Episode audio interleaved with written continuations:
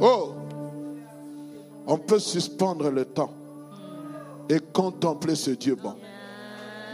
On peut suspendre le temps, rester dans la contemplation, se taire.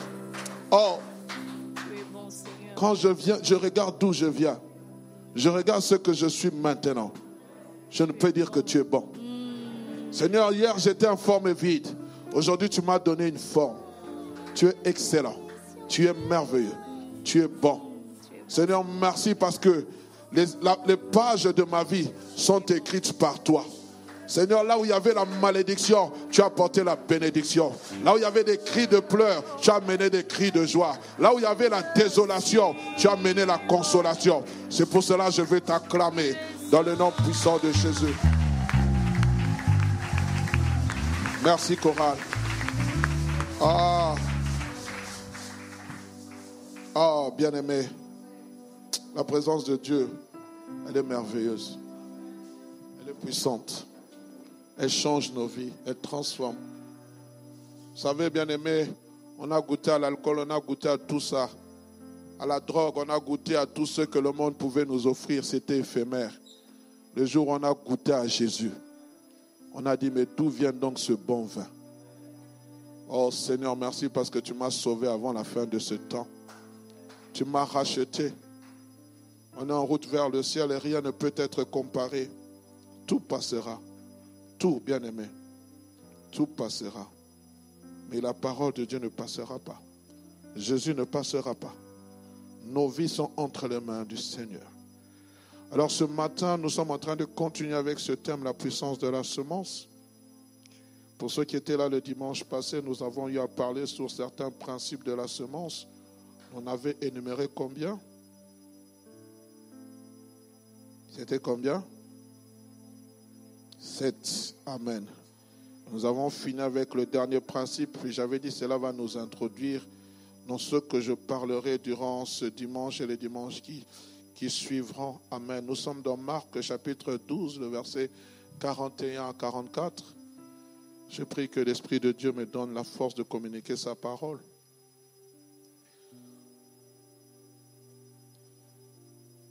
Marc chapitre 12, verset 41 à 44. Vous y êtes La Bible dit ceci. J'ai besoin d'un bon retour, s'il vous plaît. Merci bien. Jésus s'étant assis vis-à-vis du tronc, j'aimerais lire avec ma, version, qui est la version français courant. Jésus s'assit dans le temple en face de la salle du trésor et il regardait comment les gens y déposaient de l'argent. De nombreux riches donnaient beaucoup d'argent. De nombreux riches donnaient beaucoup d'argent. Une veuve pauvre arriva et mit deux petites pièces de monnaie. Jésus appela ses disciples et leur dit, je vous le déclare, c'est la vérité. Cette veuve pauvre a mis dans le trésor plus que tous les autres, car tous ont donné de leur superflu, mais elle, mais elle qui a qui manque de tout, a donné tout ce qu'elle possédait, tout ce qu'elle avait pour vivre. Parole du Seigneur. Bien-aimé, le texte que nous venons de lire, ce n'est pas une parabole. Et ce n'est ni un texte écrit en parabole, mais c'est plutôt un récit bien réel. Un récit que nous décrit l'auteur qui s'appelle Marc. Et ce même récit nous sera corroboré quelques années plus tard par Luc le médecin, lorsque vous êtes dans Luc chapitre 21, versets 41 44, vous allez voir que Luc fait aussi mention de cette même scène. Ces deux auteurs nous décrivent une situation commune qui se passa dans la vie de Christ et bien plus particulièrement durant le ministère de Jésus-Christ. Jésus-Christ se retrouve à Jérusalem. Après son entrée triomphale, on l'a accueilli avec pompe. On l'a agité des rameaux, on a jeté des, couvertures par terre. Il était monté sur le petit d'une ânesse, un anon, et les gens étaient en train de dire Hosanna au fils de David, Hosanna à celui qui vient, Hosanna, Hosanna. Il était à quelques heures d'aller se donner sacrifice volontairement. Mais voilà, après cette entrée triomphale, Jésus-Christ va se retrouver au temple. Et dans le temple, il est en train d'enseigner. Il est en train de parler à la foule. Et dans cette foule, parmi cette foule, il y avait les dignitaires religieux. Quand vous lisez les versets plus haut, vous allez comprendre. Et ces dignitaires religieux qui étaient les scribes, les sadducéens, les pharisiens, étaient voulus, en, en d'autres termes, essayer de l'affronter par rapport à tout ce qu'il disait. Et à un moment donné, la Bible dit, Jésus-Christ va se déplacer. Il va aller s'asseoir vis-à-vis du, du tronc, vis-à-vis de, de là où il y avait le trésor, là où les gens venaient déposer leur offrande. Amen. Dans la salle du trésor, le lieu où on venait déposer l'offrande. Et la Bible dit, il regardait la manière dont les personnes y déposaient leur argent. Waouh! Il vint plusieurs riches qui, eux, ont donné beaucoup plus que cette pauvre femme. Ils ont donné beaucoup d'argent. La Bible dit, ils ont donné beaucoup d'argent. Mais cette pauvre veuve est venue avec des sens, les plus petites pièces qui existaient à l'époque. Elle a donné deux pièces. Et voilà la réaction de Jésus-Christ. Jésus-Christ dira, tous les riches ont donné de leur superflu. Mais cette pauvre veuve a donné de son nécessaire, de tout ce qu'elle avait pour vivre. Waouh! Regardons ensemble et étudions ce que Christ a dit. Parce que je pense que c'est interpellant. Moi, je serais content de voir des gens donner beaucoup d'argent. Parce que ça fait avancer l'œuvre de Dieu. Mais Christ ne s'est pas réjoui de voir ces riches donner leur argent. Parce qu'ils ont donné le superflu. En d'autres termes, la Bible dit, ils ont donné ce qui leur était inutile, ce qu'ils avaient en trop. Mais cette femme, elle a donné ce qu'elle avait de nécessaire pour vivre. À travers ce passage, bien aimé, nous voyons Christ analyser la façon ou la manière dont on considère l'offrande que l'on apporte dans la maison du trésor. Le regard qu'il porte sur cette offrande ou sur ce geste est totalement différent du regard que les autres portent. Pourquoi? Parce que lorsque une personne apporte son offrande, Christ ne regarde pas à la quantité, mais Christ regarde d'abord au cœur. Il ne regarde pas la quantité, mais il regarde d'abord au cœur. Et lorsqu'il a vu ces gens donner, ils ont dit ces gens n'ont pas donné avec un cœur. Ils ont donné leur superflu, ce qu'ils avaient en trop, ce qu'ils ne pouvaient pas dépenser. Bien aimé, j'aimerais, avant d'aller dans le vif de mon sujet, dire, bien aimé, l'offrande, c'est, un geste, c'est une forme d'adoration. En apportant leur argent dans le tronc, dans, la salle du trésor, dans le trésor, ils, étaient, ils venaient de manière à adorer le Créateur. Dans le livre de Proverbes, chapitre 3, le verset 9, la Bible dit ceci.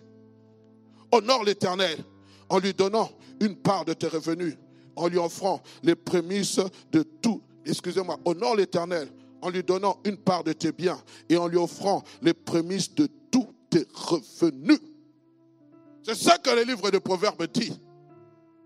Honore l'Éternel en lui donnant tes biens, en lui réservant une part de tous tes revenus. C'est un symbolisme d'adoration. Le jour où j'ai lu ce verset, je me souviens, c'était l'épouse du pasteur Jacques-André Verneau, Madame Johanna Verneau, qui était en train de nous lire ce verset. Et quand j'ai lu cela, j'ai compris, frères et sœurs, que lorsqu'on vient donner l'offrande à Dieu, lorsque nous venons avec notre offrande, nous devons venir avec un symbolisme d'adoration. On ne donne pas. Toute offrande se prépare. Comme tu te prépares à la maison, tu répares ce beau costume, tu répares cette belle jupe, tu répares ce beau pantalon, tu, tu tires tes chaussures pour venir dimanche au culte. Tu dois aussi bien préparer ton offrande. Ce n'est pas que tu viens devant la présence de Dieu, tu commences à chercher les billets dans ta poche. Ça se prépare. Comme tu te prépares pour ton adoration.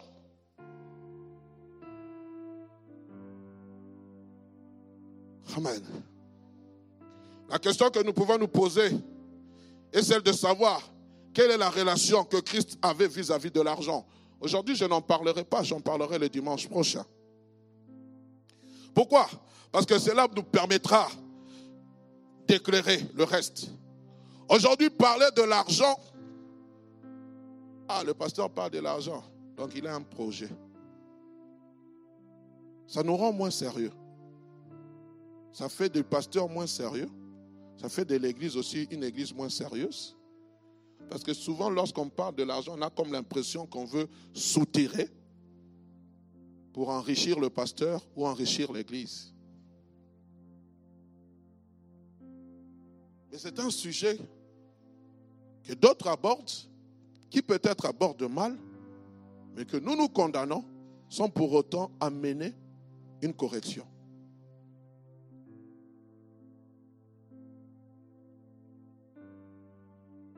Parler de l'argent dans l'église fait du pasteur un cupide. Fait du pasteur un avide. Fait de l'église ou des serviteurs de Dieu peu scrupuleux. J'en passe. D'où l'importance, je crois, qu'il est bon d'en parler au lieu d'éviter le sujet. Bien aimé, nous allons considérer ensemble ce, ce sujet. Mais je ne parlerai pas de l'argent de manière générale, le chrétien, l'argent, ainsi de suite. Non, je voudrais, pendant ce temps-ci, centrer, mon thème, centrer ma prédication, centrer mon intervention sur les finances ou l'argent dans l'œuvre de Dieu, dans l'Église. C'est cela ma part de contribution. Mon but n'est pas de venir vous appauvrir pour enrichir l'Église. Mon but, c'est d'éclairer nos lanternes, de comprendre, frères et sœurs, que l'œuvre de Dieu ne peut pas fonctionner quand il n'y a pas d'argent. Sans argent, on n'aurait pas ces micros. Sans argent, on n'aurait pas ces pupitres. Sans argent, vous n'aurez pas tous, tous, tous ces, ces ordinateurs. Il y en a même beaucoup là. On n'aurait même pas tous ces rétroprojecteurs, on n'aurait pas ces caméras. Sans argent, frères et sœurs, l'œuvre de Dieu n'avance pas.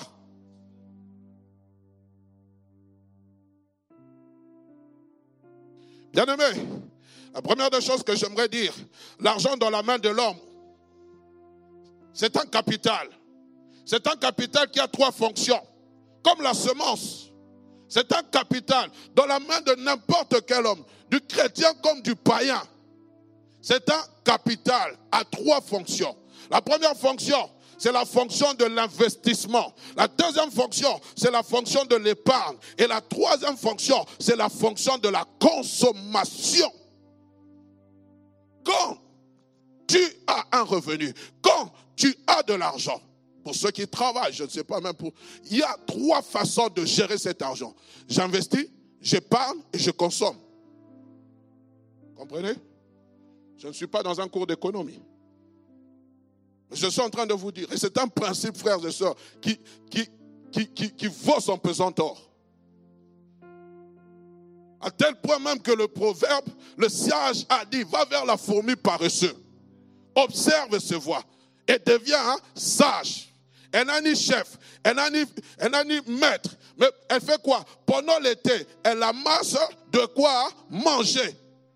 Pourquoi? Pour avoir suffisamment durant l'hiver. Il y a là la technique de l'épargne. Le travail que tu as, lorsque tu travailles, tu as l'argent, c'est ton capital. Mais tu dois savoir comment le faire fonctionner. Investissement, épargne, consommation. Quelquefois, nous, souvent, nous sommes des consommateurs, surtout nous les chrétiens. On consomme tout et puis on dit, mon Dieu pourvoira tous mes besoins selon son immense richesse. Ni investissement, ni épargne, tout est consommé. C'est pour cela qu'il est dommage que dans l'église, nous trouvons même des... Quand vous voyez le frère ou la sœur arriver, il va vous demander encore de l'argent. Ce n'est pas mauvais. Mais si ça devient récurrent, ça devient dangereux. Amen. J'ai toujours dit au Seigneur, quand il m'a appelé au ministère, que je devais le suivre, je lui ai simplement dit une chose, prends-moi en charge. Toi et moi, on signe une alliance. Prends-moi en charge. Et j'ai vu comment la main du Seigneur a été sur moi. Je le dis depuis que j'ai dit ce mot, frère. Aujourd'hui, j'ai 50 ans. J'avais 22 ans quand je lui ai dit ça, 24 ans. Je n'ai jamais dormi affamé. Pourquoi? Parce que j'ai appris à compter sur Dieu. Mes amis, la, vie chrétienne, c'est une vie de foi, c'est une vie de détermination, mais c'est aussi une vie de sagesse. Amen. Joseph aurait pu consommer tout le blé pendant la période des vaches grasses, mais il a su stocker pour la période des vaches maigres. Tu peux avoir une des périodes de vaches grasses dans ta vie, mais il peut aussi avoir des périodes de vaches maigres. Mais si tu n'as pas la technique de l'épargne, tu vas commencer à intercéder. Qui connaît le proverbe de la cigale et de la fourmi? C'était de la, la fontaine. Lui a posé la question, que faisiez-vous pendant l'été? Je chantais. Alors qu'il lui a répondu la, cigale Alors maintenant, dansez. Je peux continuer. Amen. Bien-aimé, et ce capital de l'argent, c'est aussi égal pour le chrétien et pour le non-chrétien. Mais j'aimerais dire que la particularité qui est la nôtre, c'est-à-dire de nous qui sommes appelés chrétiens, la particularité qui est attribuée aux chrétiens, c'est que nous, nous ne devons pas avoir la même conception que le monde en ce qui concerne l'argent et son utilisation. Nous ne pouvons pas réfléchir comme le monde. Pourquoi? Parce que Dieu nous donne l'intelligence et la sagesse. Écoutez, les recommandations que Paul fait à Timothée. Dans 1 Timothée chapitre 6, verset 6 à 11, et puis on prendra le verset 17 à 19.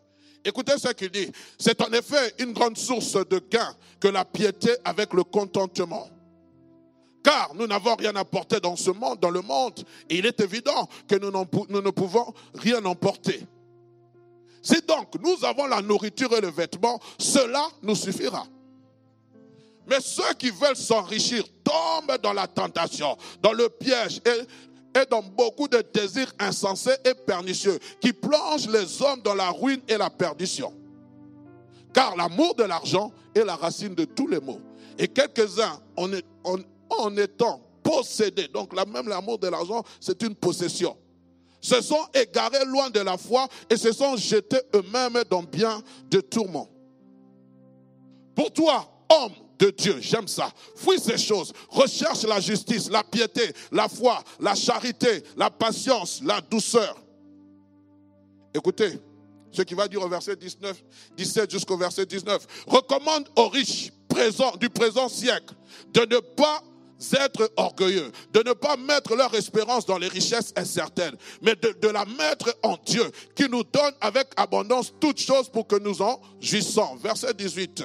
Recommande-leur de faire du bien, d'être riche en bonne œuvre, d'avoir de la libéralité, de la générosité. Et la conclusion, c'est ça. J'en parlerai prochainement, bien aimé. Paul dit ceci, en tant que chrétien, marchons par la foi, confessons ma foi. Je dois apprendre à vivre dans le contentement. Oh, j'aime ce que Paul dit aux Philippiens. J'ai appris à être content en toutes choses. J'ai appris de me contenter. Une fois même un serviteur de Dieu, c'est l'apôtre Veil qui avait prêché dans un mariage. Il avait utilisé un nouveau mot, la contentologie. Apprendre à se contenter de ce qu'on a. C'est pour cela, chaque jour, quand je me réveille, j'ai du pain à manger, j'ai de quoi me vêtir. Seigneur, je te loue, je te rends grâce. À chaque jour suffit sa peine. Demain, je me réveille. Seigneur, je te loue, je te rends grâce parce que tu m'as donné de quoi manger. On est ensemble, bien aimés. Il dit en tant que chrétien, je dois apprendre le contentement. Mais ceux qui veulent à tout prix devenir riches tombent dans toutes sortes de pièges et de combines qui ne donnent pas gloire à Dieu. J'aimerais dire une chose, Dieu n'est pas contre la richesse. Dieu n'est pas contre l'enrichissement. Mais ce que Dieu est en train de réprouver, c'est l'amour de l'argent. Il y a des gens ici, même chrétiens, convertis, parlant en langue, quand ils sont face à l'argent, ils perdent le contrôle de tout. On ne peut pas te laisser avec l'argent. Quand on te laisse avec l'argent, tu oublies que tu es enfant de Dieu. Il n'y a pas d'amen. Hein?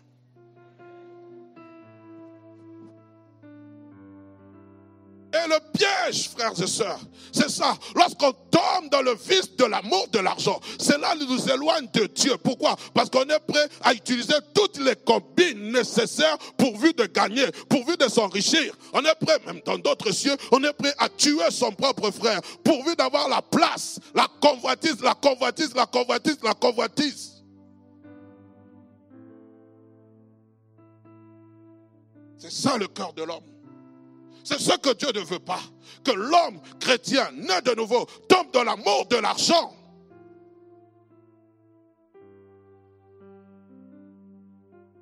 Et aujourd'hui, c'est devenu un piège. Travailler le dimanche, 200%. Ah oui, c'est un avantage. Oui, c'est un avantage. C'est un avantage, frère. C'est un avantage. Je gagne 200%. Ma Bible à moi dit que tu vas respecter le jour du sabbat. Dieu s'est reposé le jour. Oh, mais le jour du sabbat, c'était samedi, ce n'était pas dimanche. Dimanche, frère, ce n'est pas la question que ce soit samedi ou dimanche. C'est un jour où je dois respecter. Je suis dans la joie lorsqu'on me dit allons dans la maison du Seigneur. Les amis, nous avons perdu même le sens de la vie chrétienne. Alors que je suis en train de parler, il est midi. On commence à regarder les heures. Dans quelques deux heures ou c'est deux heures, le marché du midi va fermer. Il faut que je cours. C'est pas mauvais. Il n'y a plus cette joie que d'être dans la présence de Dieu. Quand je vois les chrétiens être dans la présence de Dieu, pendant que nous, nous avons des choristes qui sont en train de se poumonner, je vois des gens qui ne sont même pas dans la joie qui ne sont pas dans la joie. Ça me fait mal. Vous ne comprenez pas la grâce que vous avez. On a fait une année et demie. Les églises ont été fermées. Dieu te permet de venir dans sa présence. Toi, tu es là en train de bouder. Ma soeur, mon frère, si tu boudes, reste à la maison. Ne trompe pas ton temps à venir dans l'église comme ça. Reste chez toi. Demandez à notre sœur Nelly qu'elle vous dise tu penses que tu t'es réveillé le matin, c'est une force, c'est une grâce. Et Dieu te donne le souffle de vie, tu viens dans sa présence, tu boutes. Mais lorsqu'on va te voir simplement sortir de ce lieu, être dans un milieu là-bas, un milieu que toi tu connais, que moi je ne connais pas, tu cries à tue-tête, tu danses à tue-tête, tu fais des choses à tue-tête. Mais dans la présence de Dieu, tu veux être qu'on te respecte. Baliverne, tu es une poussière une masse de terre qui va rentrer à la terre. Nous tu es venu, nous tu retourneras.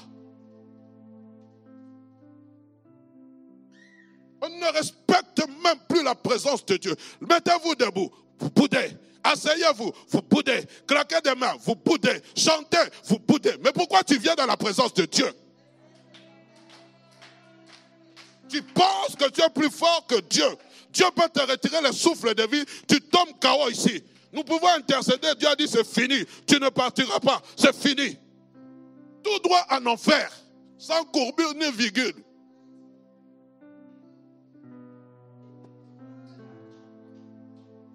On ne peut pas blaguer avec Dieu. On ne peut pas blaguer avec Dieu.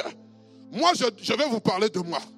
Pour préparer cette parole ici, je me suis réveillé à 2 heures du matin. Jusqu'à 7 heures, je n'ai pas dormi. Et quand je viens dans la présence de Dieu, je vois des gens venir blaguer dans la présence de Dieu. Frère, s'il vous plaît, ne faites pas mal à mon cœur. Il y a des gens qui font des centaines de kilomètres pour venir ici. Toi, tu viens, tu utilises les chaises inutilement. Tu as rempli les... Non, frère, on, est en train de blaguer. Où sont passés les chrétiens qui ont soif de Dieu? Où sont passés les chrétiens qui viennent même dans la présence de Dieu, qui regardent même pas son pantalon, qui se prosternent? Où sont passés Je pleure dans la présence de Dieu. On blague avec celui qui nous a créés. Toi devant le président, le président, le président qui était notre frère, lorsqu'il vient ici, il entre nous tous ici, nous allons nous mettre debout. Mais devant Dieu, tu boudes.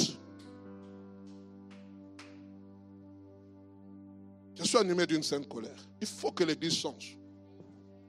Faut que l'Église change. Ce qui a fait que le miracle soit dans l'Église, c'est que les disciples avaient le respect des choses sacrées. Les disciples avaient le respect de Dieu. Lorsqu'on parlait de Yahweh, ils savaient de qui on parlait. Nous avons fait de Dieu un ami.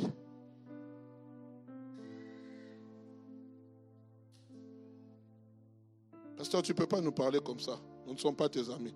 Ok, je vous respecte, mais je dois parler. Je dois parler parce que mon cœur pleure. Pleure.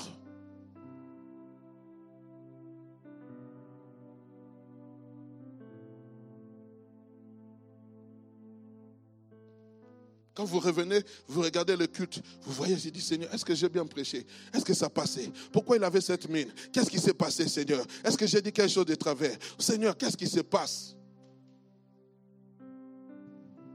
Pourquoi les gens ne viennent pas?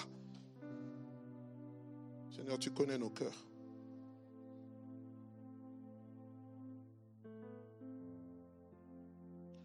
Je peux continuer. Avoir des richesses, ce n'est pas mauvais. Il dit, mais ne placez pas votre confiance dans ces richesses. Placez votre confiance en Dieu. Bien-aimé, Dieu veut, veut, que nous puissions jouir de nos richesses. Dieu n'est pas contre. J'aimerais dire, Dieu n'est pas contre. Moi, je suis contre ces serviteurs de Dieu qui appauvrissent les chrétiens. Lorsqu'un chrétien doit aller en vacances, il dit non, je vais en vacances avec ma famille. Toi, tu viens, tu lui dis, mes frères, cet argent de vacances, il fallait que tu donnes à l'église. Moi, je suis contre. Pourquoi le frère ne peut pas aller en vacances avec sa famille?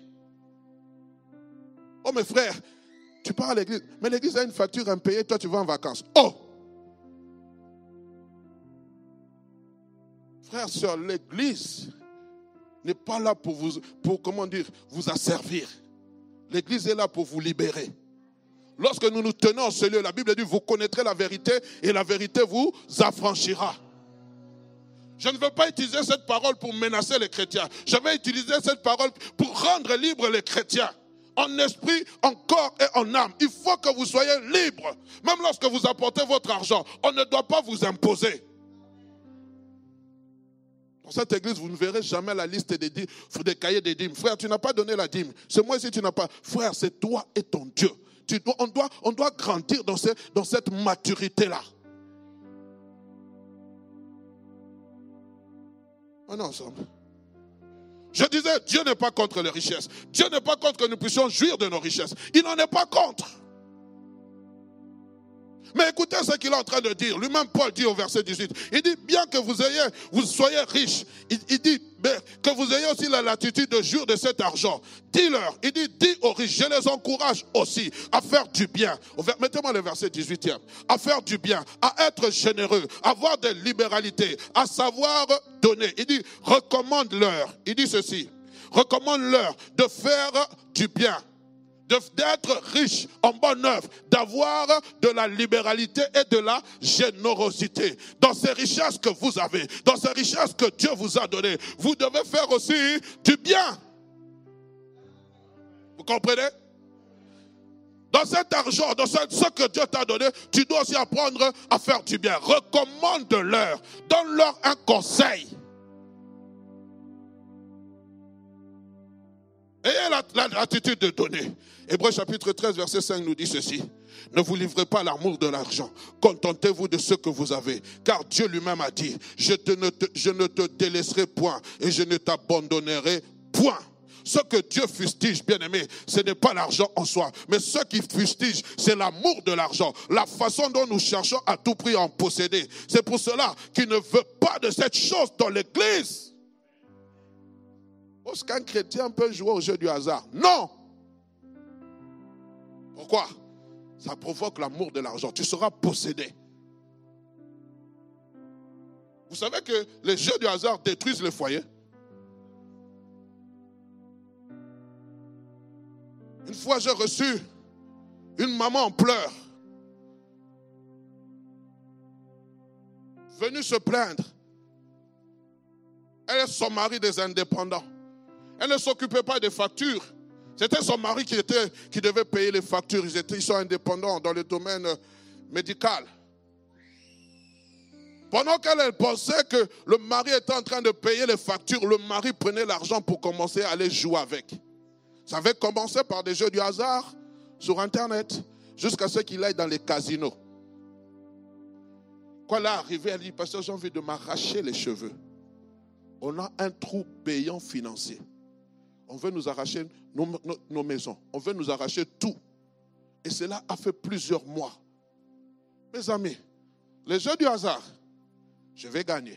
On te fait miroiter, je vais gagner. Et tu tombes dans les pièges, tu tombes, tu tombes dans les pièges. Jusqu'à ce que tu vas commencer même à consommer l'argent de, de ton foyer. L'argent même de, comment on appelle ça Les allocations familiales de tes enfants. Tu deviens lié. C'est une possession. Est-ce qu'il y a des gens qui jouent au jeu du hasard? Je ne, vous le regarde pas. Et si vous le faites, arrêtez. Oh non, pasteur, quand j'aurai un million, je viendrai donner ma dîme à l'église. Tu penses vraiment? 100 000. Déjà 100 euros, j'allais dire en lingala, 100 euros tu ne donnes pas? Tu penses déjà quand j'aurai un million, je viendrai donner?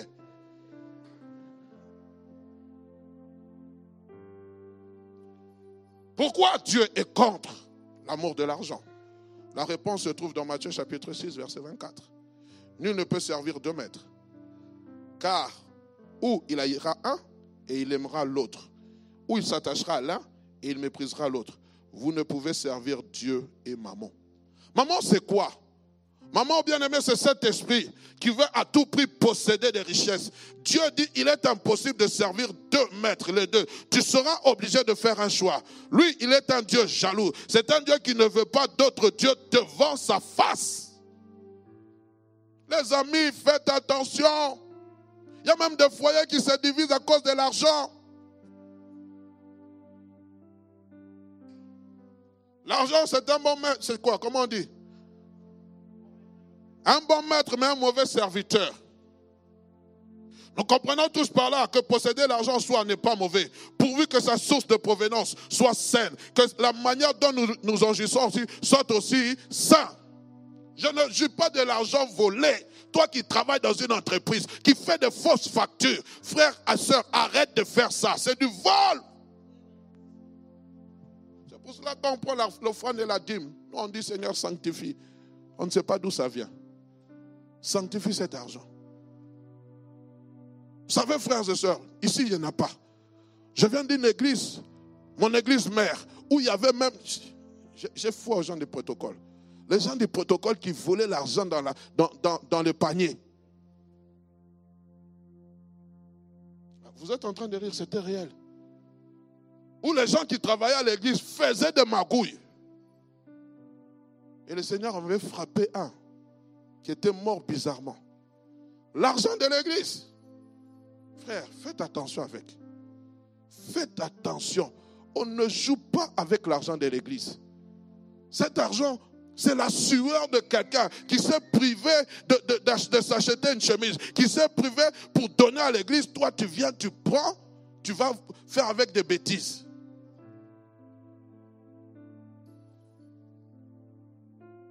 Ah, pasteur, tu en parles Il faut en parler. Bien aimé, revenons à l'utilisation de l'argent dans la maison du Seigneur. Et j'aimerais parler d'un point important. Lorsque Israël se retrouva en Égypte, Dieu a demandé à Israël de quitter l'Égypte. Il a envoyé Moïse et Aaron. Vous savez qu'avant de sortir du pays d'Égypte, il y a eu la manifestation des dix plaies, n'est-ce pas? Les neuf premiers plaies Pharaon avait résisté, mais la deuxième plaie qui concernait la mort des premiers-nés, qu'est-ce que Dieu va dire? Nous sommes dans la parole de Dieu, je ne serai pas très long. Nous sommes d'abord dans Exode chapitre 11, verset 1 à 3. Écoutez ce que Dieu est en train de dire. Il est en train de préparer le peuple à la sortie du pays d'Égypte. L'Éternel dit à Moïse, je vais faire venir encore une plaie sur Pharaon et sur l'Égypte. Après cela, il vous laissera partir d'ici. Et lorsqu'il vous laissera toutes lorsqu'il vous laissera tout à fait aller, il vous chassera même d'ici. Parle au peuple pour que chacun demande à son voisin et à chacune et chacune à sa voisine, des vases d'argent et des vases d'or. L'Éternel fit trouver grâce au peuple aux yeux de l'Éternel. Moïse lui-même était très considéré dans le pays d'Égypte aux yeux des serviteurs de Pharaon et aux yeux du peuple. Nous allons rapidement dans Exode chapitre 12, le verset 35 à 36. Vous allez comprendre. Alors que Dieu a frappé tous les Égyptiens, écoutez ce que la Bible dit. Les enfants d'Israël firent ce que Moïse avait dit. Ils demandèrent aux Égyptiens des vases d'argent, des vases d'or et des vêtements. L'Éternel fit trouver grâce au peuple aux yeux des Égyptiens. Qui se, rendirent à leur demande. Et ils dépouillèrent les Égyptiens. Quand on parle de dépouiller, ce n'est pas qu'ils ont pris ça par force. Ils ont pris tout ce qui était, qui était précieux aux yeux des Égyptiens. Les Égyptiens ont tout donné pourvu que Israël puisse quitter. Mais quand vous lisez cette histoire, Moïse s'est présenté devant Pharaon. On est ensemble Suivez-moi attentivement. Quand Moïse s'est présenté devant Pharaon, qu'est-ce que Moïse a dit à Pharaon? Ainsi parle l'Éternel. Laisse aller mon peuple pour qu'il me serve dans le désert. On est ensemble. Il dit, laisse aller mon peuple pour qu'il me serve dans le désert. Pharaon va dire, qui est l'Éternel pour que j'obéisse à sa voix? Je ne le connais pas. Et Moïse dira, le Dieu des Hébreux nous est apparu. Il a dit, laisse que nous fassions trois jours dans le désert pour que nous puissions le servir. On est ensemble Suivez-moi attentivement, bien-aimés. Nous voyons, avant leur sortir d'Égypte, Dieu demandait nous donner cet ordre à Moïse, que chaque, enfant d'Israël puisse demander à son voisin des vases d'argent et des vases d'or.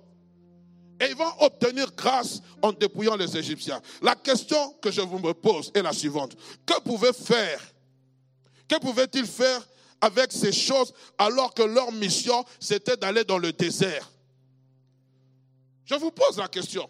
Dieu demande des vases d'or. Dieu demande, il demande des vases d'argent. Dieu demande des choses précieuses. Mais le peuple va dans le désert. Qu'est-ce que vous allez faire avec dans le désert? Ce sont des choses qui pèsent. Vous avez besoin d'être allégé. Mais Dieu dit, dis aux enfants d'Israël qu'ils ne partent pas les mains vides. Oh, on est ensemble. Vous quittez le pays de la servitude, l'Égypte, pour aller servir Dieu dans le désert. Où? Dans le désert Est-ce que c'est normal? Dans le désert, avec qu'est-ce qu'on va faire? On va faire du troc. Qu'est-ce qu'on va faire avec? Je suis en train de vous amener à réfléchir. Nous sautons. Quelques chapitres plus là. Exode chapitre 25, verset 1 à 9. Alors que Dieu conduit Moïse à la montagne d'Horeb, écoutez ce que Dieu va dire. L'Éternel parla à Moïse et dit, parle aux enfants d'Israël qu'ils m'apportent une offrande. Suis attentivement vous la recevrez pour moi de tout homme qui la fera de bon cœur. Waouh! Qui m'apporte une offrande. Où? Où? Mais où est-ce que cette offrande devait provenir?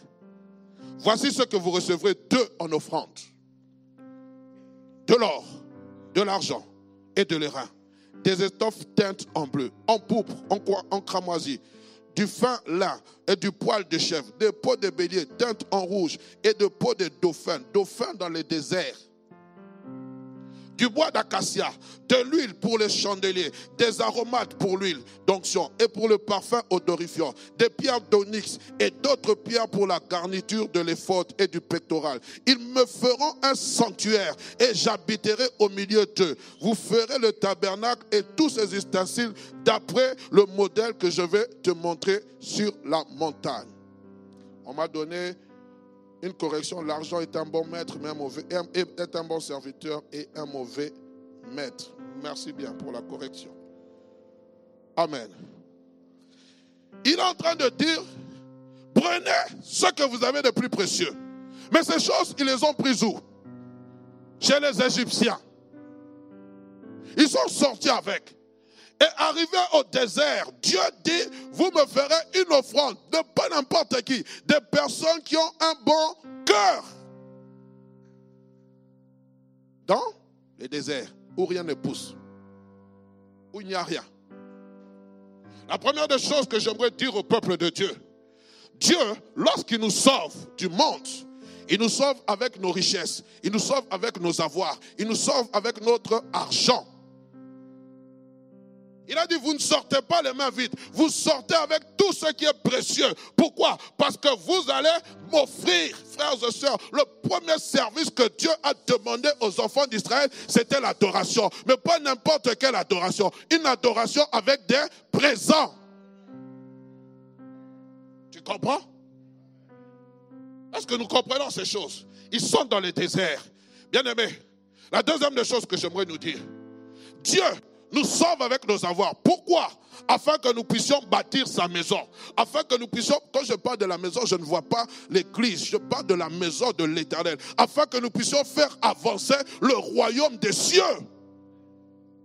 Je parlerai le dimanche prochain, frères et sœurs. Jésus-Christ, le Fils de Dieu, il avait une bourse. Jésus-Christ, le Fils de Dieu, lorsqu'on est venu l'adorer par les mages, ils lui ont donné des présents. Jésus-Christ, le Fils de Dieu, il avait un économiste qui s'appelait Judas, qui volait dans la caisse. Il était rempli d'onction. Mais il avait besoin de finances. Quand il a envoyé les disciples, il les a envoyés deux par deux. Il a dit ne prenez ni bourse. C'est-à-dire que vous avez besoin de la bourse. Frères et sœurs, l'évangile, le royaume des cieux ne peut pas avancer lorsqu'il n'y a pas d'argent. Comprenez? Dieu a donné le capital à chacun d'entre nous. Tu as un capital d'investissement, de consommation et d'épargne. Quel que soit le nombre. Oh non, moi je ne gagne que 1000 euros. Ce n'est pas question de 1000 euros. C'est question d'investir, d'épargner et de consommer. Et de faire avancer le royaume de Dieu. Les amis, je suis en train de vous parler. Le problème que nous avons, quand on parle de l'argent, non Seigneur, quand je vais donner, tu vas me rendre son type. Non J'allais parler, nous ne sommes pas dans une loterie nationale. Nous ne sommes pas dans des trucs de chevaux. Je viens d'un pays, on disait fais manger le cheval et le cheval te fait manger. Nous ne sommes pas dans ce genre-là, des choses-là bizarroïdes, où tu dis, Dieu, je t'ai donné en retour, tu dois me donner. Dieu n'est pas, je ne sais pas comment, n'est pas une banque nationale, tu mets 5 euros, tu récoltes 1000 euros. C'est faux. Quand je donne à Dieu, c'est parce que je suis en train de... C'est une manifestation d'amour. Arrêtons d'arnaquer le peuple. Oh non, donne, Dieu va te donner un centuple. Comme tu l'as béni. Frères et sœurs, ah, on était vraiment ivres, on était des aveugles. Vous voyez un serviteur de Dieu vient, il dit, bon, moi je bénis l'église, je donne 1000 euros. Mais il sait qu'il va récupérer les 1000 euros après. C'est la psychologie.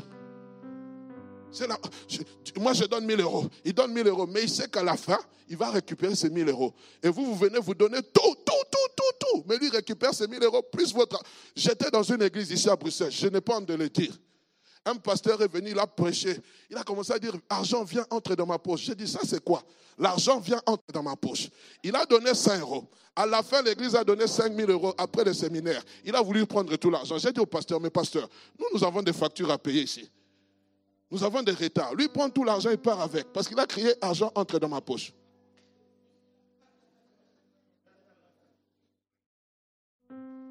Le peuple est naïf, naïf, naïf. Je me connecte à cette onction. Je me connecte à cette onction. Quand nous venons vous, nous vous enseigner comme ça, personne ne se connecte à cette onction parce qu'il s'est dit que c'est l'anarchie.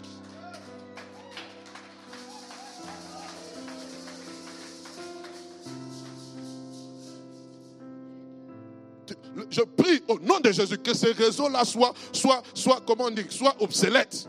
Quand tu vas te connecter à cette onction-là, on te dit le réseau est perdu. Le peuple d'Israël était, au désert. Ils se sont connectés à l'onction de Moïse. On vous enseigne ici, vous ne comprenez pas. Quelqu'un seulement il vient vous dire, Dieu m'a montré, qu'il t'a montré un mariage, il m'a montré une grande porte ouverte. Il a dit, il faut que tu donnes une semence consistante. Oh!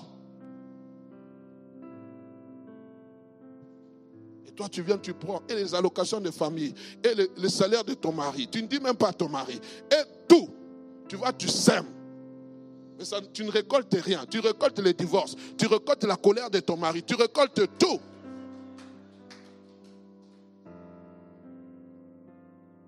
J'en parlerai, frère. Comment nous devons donner à Dieu? Ne soyons pas des gens. La, parole, ce n'est pas une sensation. Non. Ce n'est pas, ça n'excite pas la chair. Non. Ça doit toucher ton cœur. Quand on parle, il faut que ton cœur soit touché. Bien-aimés, réfléchissons. Dieu, le Tout-Puissant, qui a séparé la mer rouge en deux, qui a fait tomber la manne et l'écaille, qui a donné les tables de loi écrites de son doigt à Moïse. Pourquoi demande-t-il au peuple une offrande Pour faire quoi? Construire le tabernacle. Mais Dieu, tu pouvais claquer un, claquement de doigts, le tabernacle allait apparaître. Mais tu as séparé les eaux en deux. Nous avons, nous avons crié, nous avons faim. Tu nous as donné la manne. Nous avons dit manne à où? À un moment donné, on était fatigué de la manne. Tu nous as amené dans la cuisine 4 étoiles. Tu nous as donné la caille. Mais maintenant, toi, ce même Dieu-là, tu viens nous demander de te, donner ce que nous, nous avons en propre. Ce même Dieu qui a dit à Agé, dans Agé chapitre 2, verset 8 l'argent est à moi, l'or est à moi, dit l'éternel des armées. Mais c'est ce même Dieu-là qui vient te demander encore de l'argent. Pourquoi? Je ne crie pas. Pourquoi va-t-il demander à l'homme Va demander à l'homme, apporte-moi une offrande pour me bâtir un tabernacle? Pourquoi? Parce que Dieu veut que nous soyons participants à la construction de son royaume. Il est l'époux, nous sommes son épouse. Il veut que nous puissions participer. Et il veut que nous puissions participer avec aussi nos biens. Je vais encore plus loin. Je ne l'ai pas écrit, excusez-moi. J'aimerais terminer avec ce passage d'un chronique chapitre 29. Écoutez ce que David est en train de dire. Ça quand je lis ce passage, ça m'a toujours, euh, toujours touché. Écoutez, David est en train de partir. Il est en train de construire. Dieu avait dit qu'il voulait construire la maison pour l'éternel. Mais Dieu a dit c'est ton fils qui, va le faire. Nous commençons au verset, au verset 2. Il dit J'ai mis toutes mes forces à préparer. 1 Chronique 29, verset 2. Il dit J'ai mis toutes mes forces à préparer pour la maison de mon Dieu de l'or pour ceux qui doivent être de l'or, de l'argent pour ceux qui doivent être de l'argent, de l'airain pour ceux qui doivent être de l'airain, du fer pour ceux qui doivent être du fer et du bois pour ceux qui doivent être du bois, des pierres d'onyx, des pierres enchâssées, des pierres bouillantes, ainsi de suite. Mais écoutez ce qu'il est en train de dire. Que j'ai fait tout ça, moi, David, j'ai préparé. Mais écoutez le verset troisième. Et c'est ça qui m'a toujours touché. Il dit, de plus, dans mon attachement pour la maison de mon Dieu. Est-ce que la maison était encore construite? Non. David n'allait pas voir Salomon construire cette maison, mais il a préparé pour son fils. Et puis il dit, de plus, dans mon attachement pour la maison de mon Dieu, je donne à la maison de mon Dieu l'or et l'argent que je possède en propre, outre tout ce que j'ai préparé pour la maison du sanctuaire. Il, commence à citer 3000 talents d'or, d'or, d'ophir, 7000, ainsi de suite. Et il va citer, écoutez la, la dernière partie. Qui veut encore présenter volontairement aujourd'hui ses offrandes à l'éternel. Les chefs de la maison paternelle, les chefs de la tribu des tribus, les chefs des milliers, des centaines, les intendants du roi firent volontairement des offrandes. Ils donnèrent pour le service de la maison de Dieu. On va citer tous ceux qu'ils possédaient. Écoutez le verset 9 le peuple se réjouit de leur offrande volontaire, car c'était avec un cœur bien disposé qu'il le faisait à l'Éternel. Et le roi David en avait aussi une grande joie. Ne donnez pas par contrainte. Je vous en supplie, quand on annonce le temps des offrandes, ne donnons pas par contrainte. Oh, si je ne donne pas, le pasteur va me voir. Je n'ai pas besoin de te voir.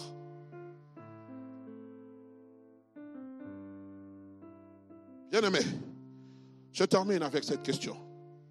Bâtissons-nous réellement le royaume de Dieu en donnant de notre superflu ou en donnant de notre nécessaire Celui qui donne de son nécessaire le fait avec un bon cœur, le fait avec un cœur disposé et le fait avec un, cœur joyeux. La maison de l'Éternel doit être bâtie avec un cœur joyeux. Quand j'apporte, j'apporte avec un cœur joyeux. Bien-aimé, l'argent c'est une semence. Nous en parlerons le dimanche prochain. Puisse mon Dieu être avec vous. Que mon Dieu vous bénisse abondamment.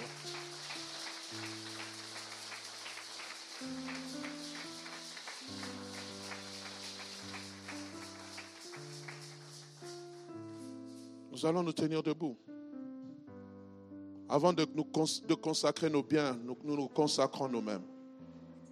J'abandonne entre tes mains tout ce que j'appelle mien, sans rien te capter. Je veux m'abandonner, Père. Ça ne servira à rien de venir offrir un présent à l'Éternel alors que mon cœur n'y est pas, parce que je me sens contraint.